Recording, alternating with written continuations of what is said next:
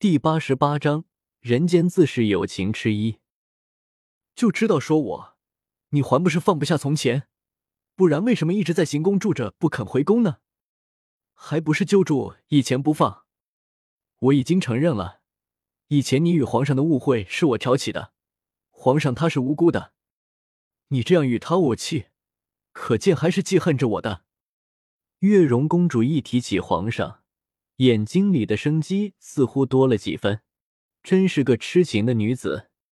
我并没有记恨你，虽然贤妃的死是因你造成，可是皇上对她的情谊却是跟你没关系的，你不用自责什么了。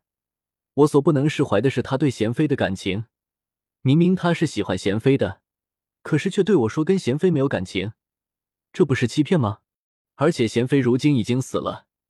活人是如何也争不过死人的，算了，我不想再计较了。这样想着就觉得累。如果可以，我宁愿在行宫中一直住下去。红雪不得不有提及心中的感伤来。月容公主若有所思地说：“贤妃这个人，我也不了解。她进宫的时候，我已经不在宫里了。可是我敢断定，皇上他真正爱的人是你啊。”你如何非要在一些小问题上如此固执呢？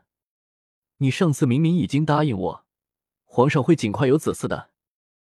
我是答应过，我已经着手为他选妃了，很快就会有人为他生下皇子了。月容公主忽然拉着红雪的手：“你这样做又是何苦？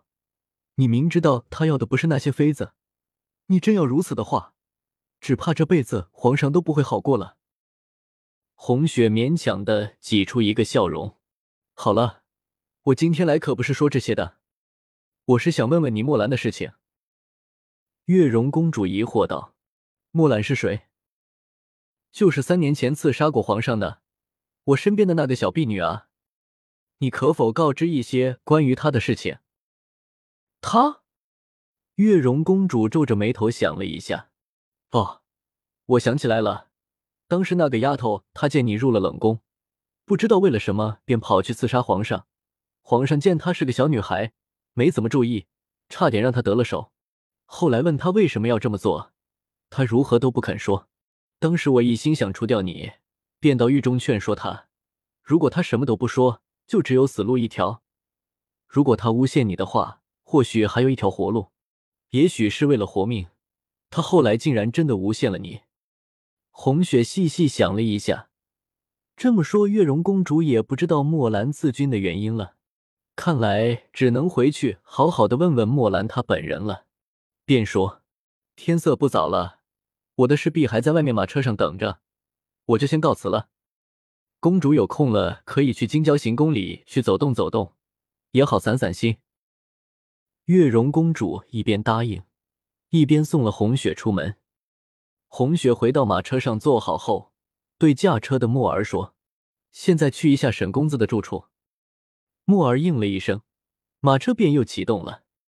桃花挑起车帘，看了看外面的天色：“小姐，这冬天里天黑的早，只怕拜访完沈公子，城门就该关了，那就回不去行宫了。”红雪一边搓着冰冷的手指，一边说：“天晚了就不出城了。”木尔那座府邸不是还空着吗？咱们去那里暂住一晚就可以了。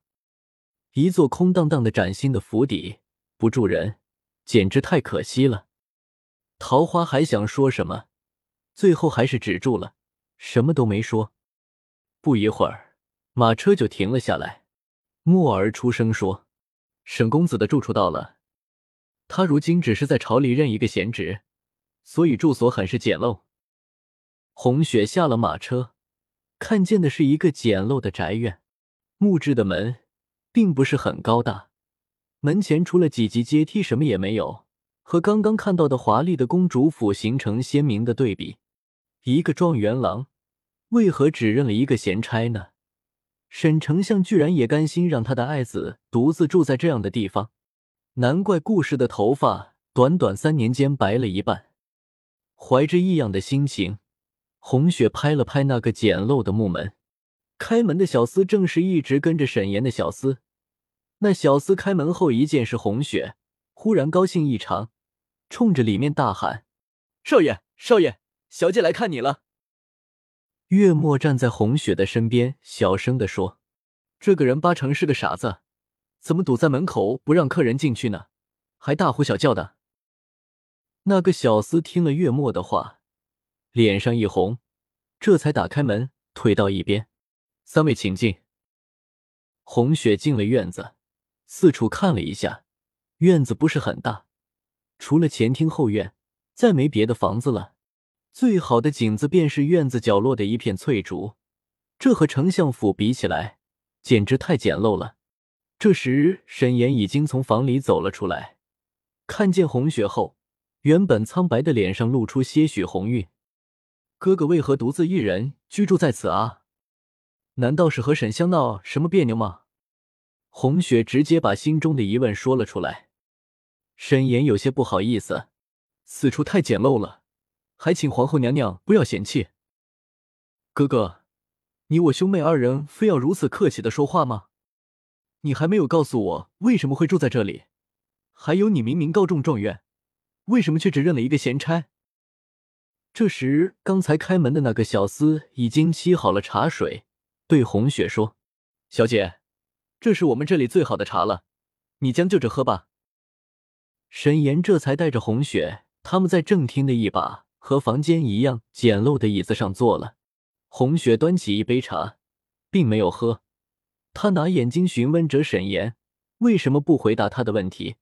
为什么好好的一个相府公子，前程似锦，本该有个很灿烂的人生的，却落得如此凄凉的模样？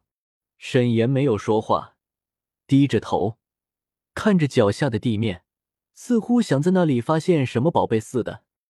好半晌，沈岩才抬起头来，像是积攒了足够的勇气一样，看着红雪的眼睛，缓缓的说：“世界上最遥远的距离。”不是生与死的距离，而是我就站在你面前，你却不知道我爱你。